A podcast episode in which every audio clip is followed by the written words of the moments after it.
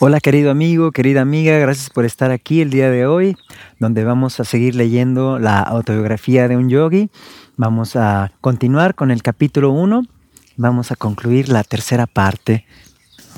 Poco después de mi curación, gracias al potencial del retrato del gurú, tuve una visión espiritual que me influyó mucho.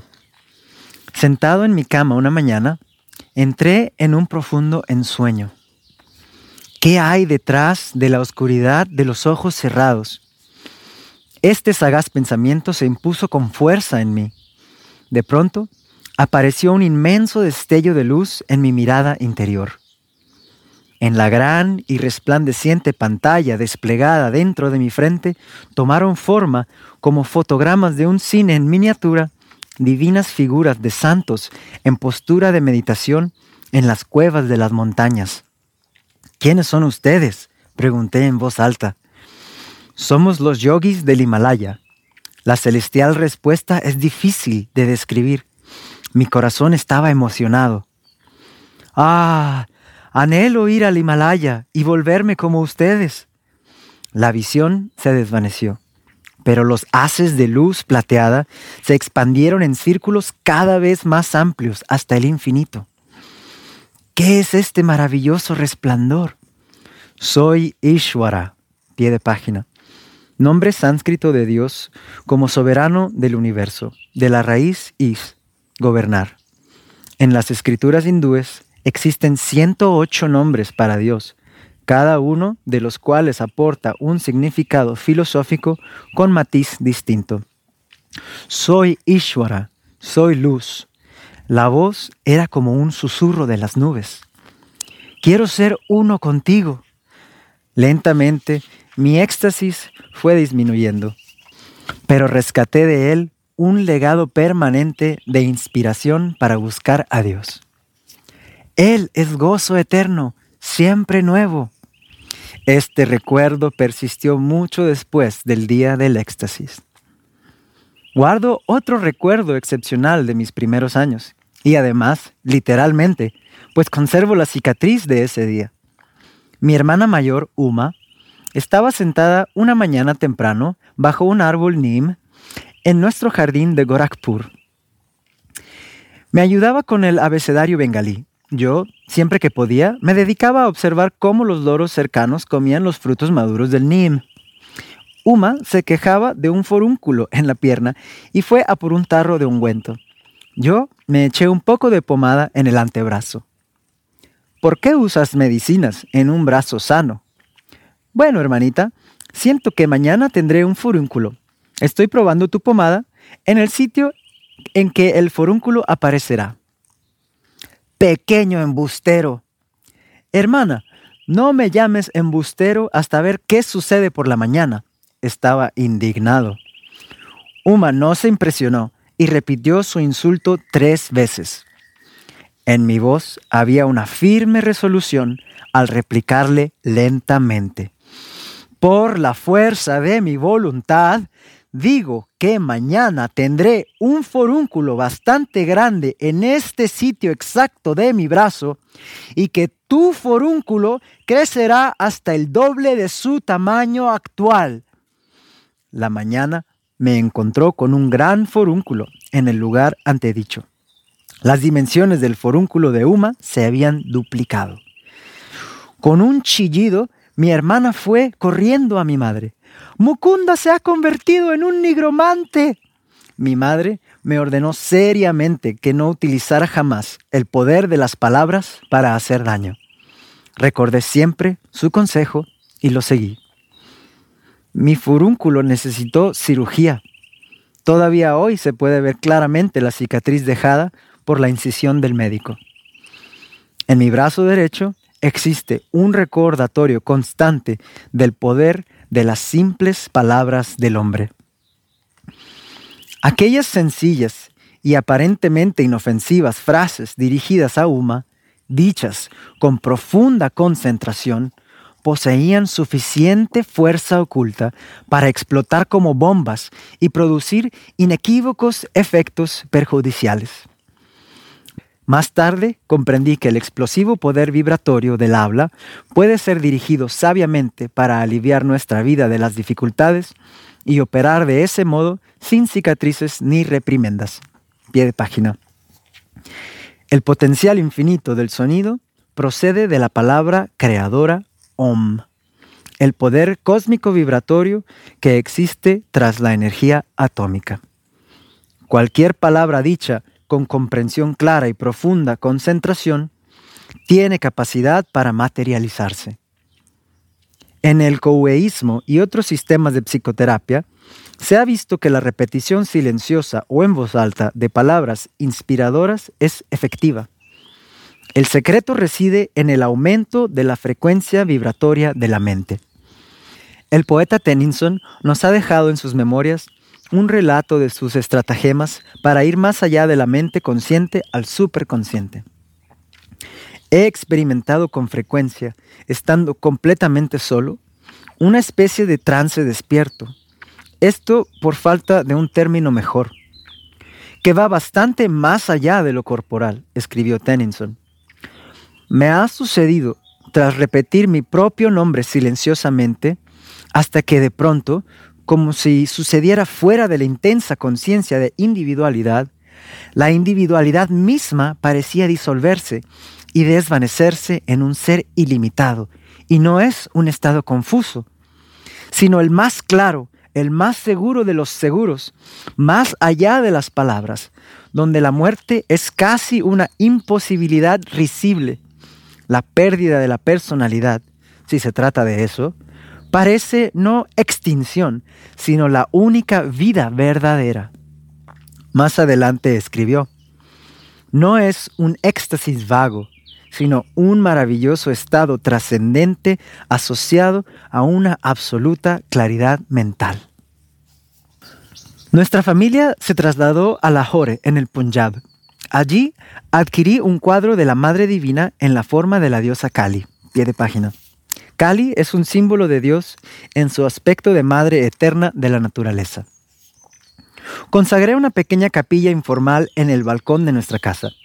Me ganó una inequívoca convicción de que todas las oraciones pronunciadas en ese sagrado lugar serían respondidas. Estando allí un día con Uma, vi dos cometas que volaban sobre los tejados de los edificios del otro lado de la estrecha callejuela. ¿Por qué estás tan silencioso? Uma me empujó en broma. Estoy pensando en qué maravilloso es que la Madre Divina me conceda todo lo que le pido. Supongo que te dará esas dos cometas, mi hermana se rió burlonamente. ¿Por qué no? Empecé a rezar silenciosamente para poseerlas. En la India se organizan juegos con cometas cuyas cuerdas se cubren de cola y cristal molido. Cada jugador intenta cortar la cuerda de su oponente. Una cometa libre se desliza sobre los tejados. Es muy divertido atraparla. Puesto que Uma y yo estábamos en el balcón, parecía imposible que ninguna cometa perdida pudiera venir a nuestras manos. Naturalmente, su cuerda quedaría colgando por encima de los tejados. Los jugadores del otro lado de la callejuela comenzaron su partido. Se cortó una cuerda Inmediatamente la cometa flotó en mi dirección. Quedó quieta un momento gracias a un repentino aplacamiento de la brisa, lo suficiente para que la cuerda se enredara firmemente en un cactus de la parte alta del edificio de al lado. Se hizo un lazo perfecto para que yo la confiscara. Tendí el premio a Uma. Fue solo un accidente excepcional y no una respuesta a tu oración. Si viene a ti otra cometa, creeré. Los ojos oscuros de mi hermana transmitían más asombro que sus palabras. Continué mis oraciones con intensidad creciente. Un contundente tirón del otro jugador tuvo como resultado la repentina pérdida de su cometa. Vino directa a mí, danzando en el viento. Mi eficaz asistente, el cactus, aseguró otra vez la cuerda de la cometa con el lazo necesario para que yo pudiera apoderarme de ella. Presenté a Uma mi segundo trofeo. En verdad la Madre Divina te escucha. Esto es demasiado misterioso para mí. Mi hermana huyó como un cervatillo asustado. Bueno, cuántos temas tan fascinantes otra vez. Vamos a regresar donde Yogananda nos dice, ¿qué es este maravilloso resplandor? Soy Ishvara, soy luz. Y nos dice que este es uno de los 108 nombres de Dios. Y luego nos habla también eh, de un cuadro de la Madre Divina en forma de la diosa Kali, que es un símbolo en su aspecto de Madre Eterna de la naturaleza. Y así Yogananda nos habla de cómo a Dios se le puede relacionar de muchas formas. Y Él nos enseñó que Él puede ser padre, madre, hermano, amigo, pero Él nos aconsejaba relacionarnos con Dios como la Madre Divina, porque Él nos decía que la Madre está siempre más cerca que el Padre. Y de hecho, em, la Madre Divina es Yogananda nos explicaba el Espíritu Santo, que es también el Om del cual nos habla después que dice aquí, el potencial infinito del sonido procede de la palabra creadora Om, el poder cósmico vibratorio que existe tras la energía atómica. Entonces, este concepto de, la Madre Divina, del Espíritu Santo, del Om, son uno solo. De hecho, Yogananda nos explica que la Trinidad del cristianismo, Padre, Hijo, Espíritu Santo, es la misma Trinidad Om Tat Sat. Om es la Madre Divina, el Espíritu Santo. Tat es la conciencia crística, el Hijo, y Sat es el Padre, eh, que es em, Dios más allá de la creación, ¿no? Y bueno, entonces en ese sentido nos decía que, pues, el Padre es como Dios más allá de la creación, ¿no? El Hijo es el reflejo de Dios en la creación misma.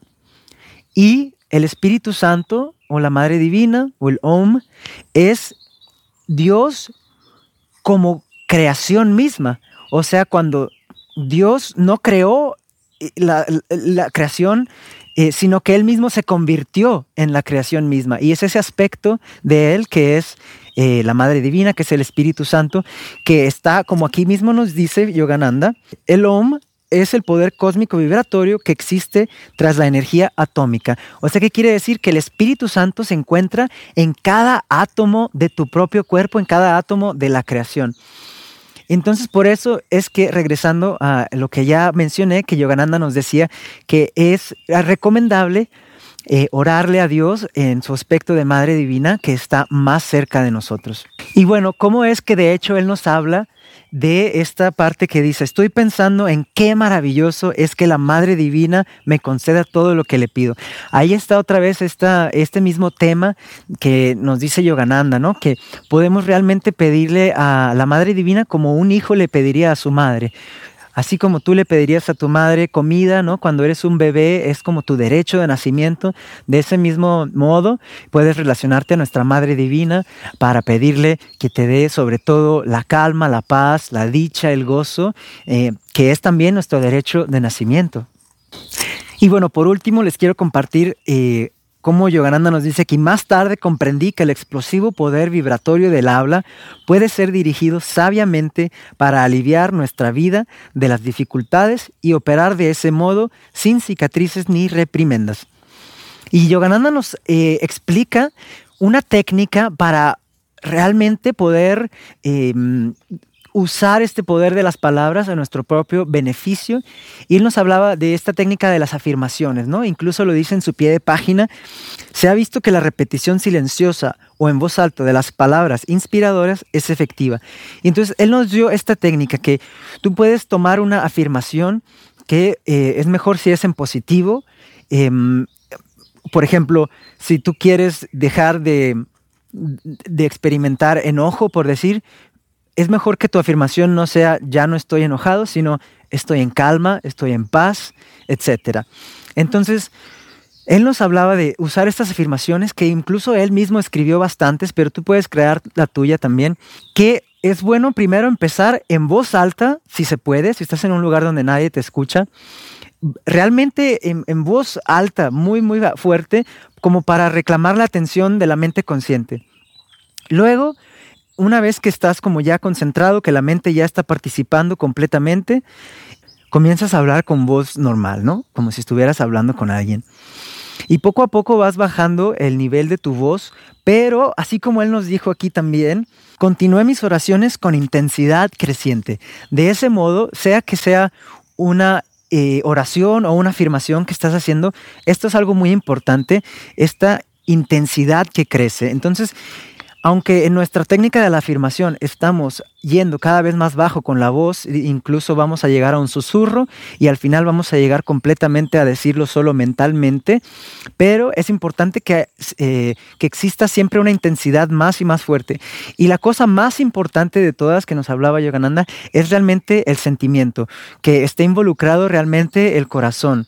O sea que, por ejemplo, si tu eh, afirmación es soy alegre o estoy alegre o soy feliz, em, es importante que no solo lo digas con intensidad de un modo mecánico, como soy feliz, soy feliz, soy feliz, sino que realmente lo puedas sentir en tu corazón y puedas realmente, por ejemplo, sonreír en tu propio corazón, realmente sonreír, a lo mejor incluso en tu rostro, dependiendo de, lo que quieras lograr, pero que realmente el corazón esté completamente y 100% involucrado en el modo de sentir que nos eh, ah, que, que favorece esa afirmación.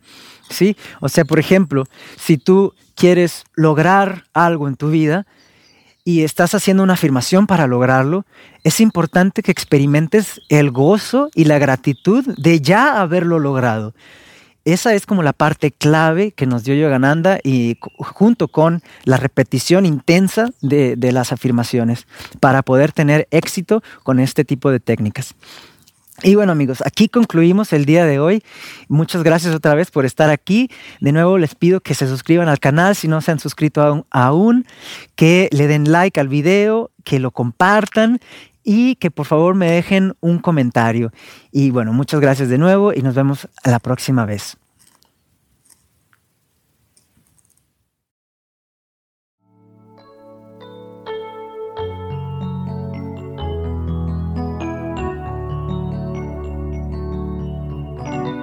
¿Quieres aprender a meditar? Comienza hoy tu viaje espiritual de regreso a la dicha divina. Deja atrás la ilusión del mundo material y sus falsas promesas. Cambia tu vida y la de tus seres queridos, convirtiéndote en un ejemplo de paz interior y alegría. Déjame llevarte de la mano paso a paso, evitándote las penas de aprender a meditar por tu propia cuenta. Visita el sendero de yogananda.com y comienza a meditar hoy mismo. ¿Qué esperas? Es gratis. Visita ahora el sendero de yogananda.com.